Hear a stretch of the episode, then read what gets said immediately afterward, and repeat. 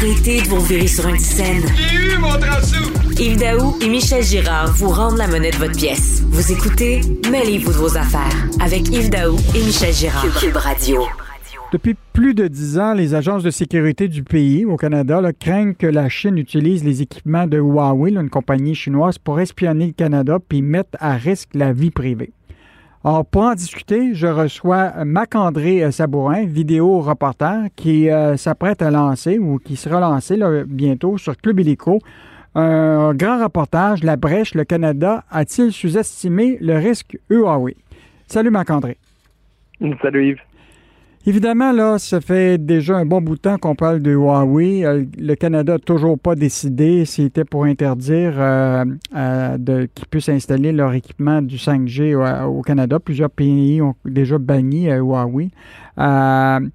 Qu'est-ce qu'il faut vraiment s'inquiéter de cette compagnie chinoise-là? Ben, il y a plusieurs choses. La, grande crainte, puis la raison pour laquelle bien des experts en sécurité, bien des agences de renseignement s'inquiètent, c'est en cause, c'est à cause notamment de la, loi chinoise. Il y a une loi chinoise qui est très claire, la loi nationale sur le renseignement, qui stipule que les citoyens, mais aussi les entreprises, doivent collaborer avec les services de renseignement chinois. Et la crainte des, euh, des experts en sécurité, euh, c'est que le gouvernement chinois force Huawei, oblige Huawei à leur donner des informations.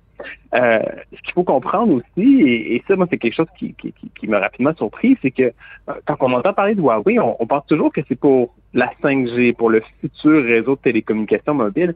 Or, les équipements de Huawei sont déjà bien implantés au Canada dans le réseau dans le réseau 4G, euh, et ça dans les réseaux de, de tous les grands opérateurs euh, au Canada, qu'on parle de Bell, TELUS, Vidéotron, Rogers tous ont, euh, dans une certaine mesure, des équipements Huawei dans leur réseau en ce moment. Est-ce que c'est difficile à remplacer tout ça euh, par un autre fournisseur? Ben, ça se fait pas en, claquant des doigts, hmm. évidemment. Il y, a hmm. des, il y, a des, coûts qui sont associés à ça. Et la raison pour laquelle les fournisseurs et les opérateurs de réseau ont choisi Huawei, c'est parce que Huawei vendait des appareils de qualité à coût très compétitif. Donc, c'est comme ça qu'ils ont réussi à rentrer dans, dans, le marché canadien, et pas seulement dans le marché canadien, ils ont réussi à développer leur marché partout dans le monde. Euh, cependant, il y a des gens qui ont dit, attendez, là, euh, on, ne peut pas ouvrir la porte à une entreprise chinoise. Euh, oui, c'est pas une entreprise d'État comme ZTE, c'est une entreprise privée, mais même les entreprises privées en Chine ont beaucoup de liens avec le gouvernement chinois. Euh, et donc, le Canada a développé en fait un, programme de surveillance des équipements Huawei. Euh, ça, c'est géré par une agence de renseignement qui s'appelle le Centre de la sécurité des télécommunications.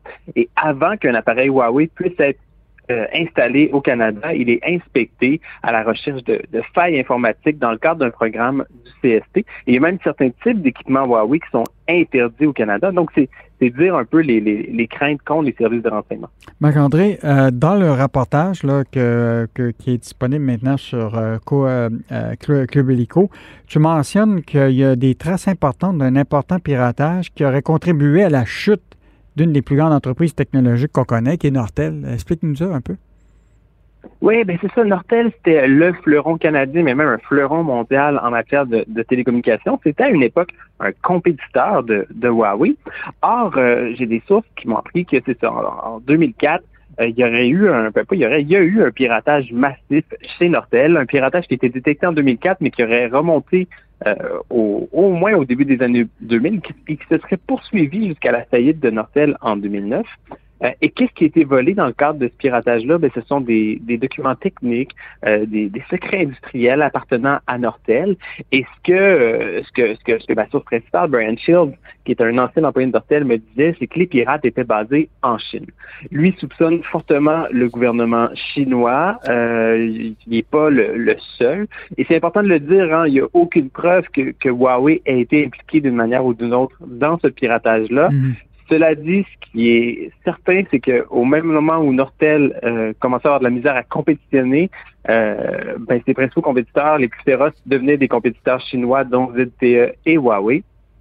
Et la faillite de Nortel, surtout, a profité directement à Huawei en lui permettant de recruter euh, des chercheurs chez, chez Nortel qui étaient parmi les meilleurs dans le monde. Et je vous donne un exemple. Il y a Wang Tong, euh, qui était l'un des grands responsables de la recherche et développement pour tout ce qui est sans fil chez Nortel. Mais Wang Tong est aujourd'hui vice-président de la recherche euh, sans fil pour Huawei dans le monde. Et c'est lui qui a convaincu Huawei en 2013 d'investir massivement dans le développement de la 5G. Donc, c'est dire le talent qu'on a, perdu avec la faillite de Nortel, faillite qui, justement, selon mes sources, aurait été causé en partie euh, par le piratage. Hmm. Euh, Macandré, euh, on a beaucoup parlé euh, récemment des, de la recherche universitaire. Huawei est souvent présent dans des universités québécoises sous, forme d'aide à la recherche, qu'on pense à l'École polytechnique, l'Université Laval et d'autres. Est-ce qu'il faut s'inquiéter de voir Huawei s'impliquer dans la recherche de 5G dans nos universités? Ben écoute, depuis 2018, le SCRS euh, dit aux universités de faire attention euh, dans leur partenariat avec Huawei. Euh, il y a aussi de plus en plus de, de, de gens qui disent qu'il faut faire attention dans, les universités doivent faire attention dans leur partenariat avec la, la Chine en général. C'est sûr et certain qu'il y en a aussi qui critiquent le fait que Huawei ait accès à des fonds publics pour effectuer sa recherche en partenariat avec les, les, universités. Juste pour nommer un seul organisme, une seule instance fédérale, le CRSNG c'est plus de 32 millions qui ont été versés au cours des, dix dernières années pour des recherches euh, dans, effectuées avec euh, avec Huawei. Euh, à une certaine époque aussi, les gens questionnaient beaucoup qu'est-ce qui se passait avec la propriété intellectuelle qui découle de ces partenariats-là avec avec Huawei. Jusqu'en 2018, c'était secret. On ne savait pas, on ne savait pas ce qui se passait. Puis même encore jusqu'à tout récemment, il y a beaucoup d'universités qui ne voulaient pas dire comment était partagée la propriété intellectuelle avec Huawei. Les documents que que, que, moi et mon collègue du journal Francis Alain avons tenus euh, étaient, étaient hautement caviardés pour tout ce qui portait sur la propriété intellectuelle. Or, ce que Huawei affirme, c'est que depuis 2018, la propriété intellectuelle est partagée en quelque sorte à 50 euh, à 50-50 avec les universités, c'est-à-dire que les universités sont libres de développer elles-mêmes euh, des applications avec les, les, les, découvertes qui sont faites euh, et de, de, vendre des produits. Cela dit, on s'entend, les universités ne vendent, pas de produits. C'est Huawei qui vend des produits, qui fait de l'argent avec ça. Nous sommes avec euh, Marc-André Sabourin qui a réalisé pour le Club Illico un documentaire La brèche, le Canada a-t-il sous-estimé le risque de Huawei? Marc-André, évidemment, les gens, le, grand public, bon, évidemment, ils sont pas dans l'équipement. Ils voient très, très bien peut-être des tours, euh, mais dans le sous-sol, ils ne voient pas ça, mais ils voient quand même que tu peux acheter quand même un téléphone Huawei. Est-ce que les consommateurs devraient s'inquiéter? Écoutez, euh, vous n'êtes pas le premier à poser la question, est-ce qu'il faut se méfier, d'éviter les téléphones Huawei? Et c'est important de le dire. Il n'a jamais été démontré au Canada que Huawei utilisait euh, les équipements pour euh, pour euh, pour effectuer de l'espionnage. C'est très important aussi de dire que les équipements qui sont vendus par Huawei ne sont pas opérés par Huawei. Donc une fois que Huawei vend son antenne à Bell, Rogers, TELUS et compagnie, ben c'est Bell, Rogers, TELUS et compagnie qui, qui, qui, qui gèrent cette antenne-là. Huawei n'y a plus accès. Dans le cas d'un téléphone, téléphone d'un individu, c'est un peu différent. Il y a des mises à jour qui sont effectuées régulièrement.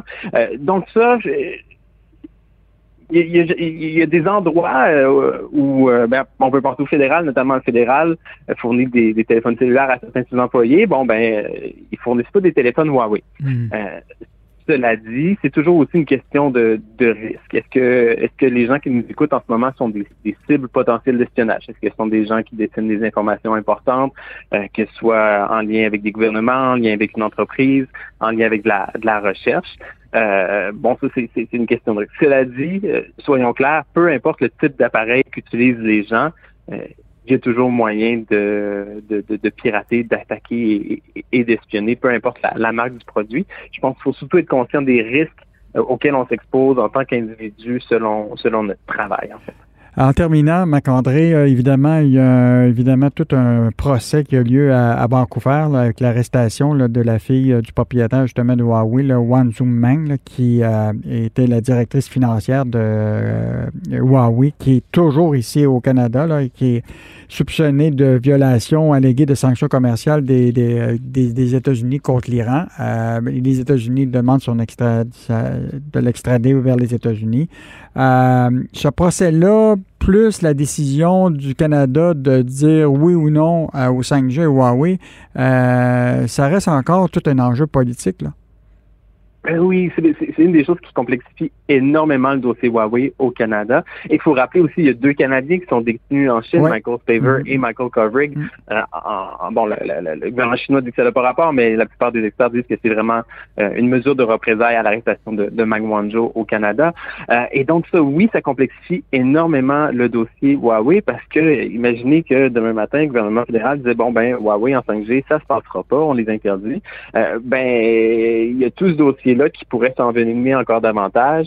Il y a déjà eu beaucoup de, représailles commerciales de la part de la Chine à l'arrestation de, Wang Wanzhou. On peut penser notamment aux exportations de, de porcs canadiens qui ont été dans la Chine qui ont été bloquées par la Chine. Ça a fait perdre des millions de dollars aux producteurs de porcs québécois chez nous.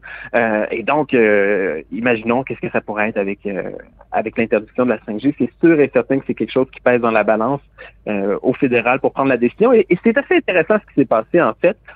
Canada n'a pris aucune décision, mhm. euh, mais en ne prenant pas de décision, il a forcé les, les opérateurs des réseaux de télécommunications à prendre des décisions parce que eux, la 5G, c'est maintenant qu'ils doivent la planifier, qu'ils doivent la prévoir. Euh, et, euh, et, devant l'absence de décision, eux, on, du fédéral, eux, on, on dit bon, ben, il faut qu'on choisisse un fournisseur. On ne sait pas si Huawei va être permis ou non dans le futur.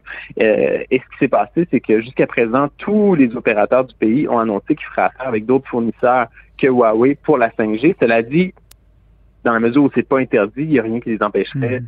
dans le futur de, de changer d'idée. Et l'autre l'autre élément qui est important de rappeler, c'est que, écoutez, si on a vraiment, vraiment peur de l'espionnage chinois, ben, il faut rappeler que euh, les autres grands manufacturiers d'appareils de télécommunications, leurs équipements, euh, pour plusieurs, sont fabriqués aussi en Chine. Donc, même si c'est pas une entreprise chinoise, il y a quand même hmm. un, risque dans le dans, dans la, chaîne d'approvisionnement qui, est bien présent.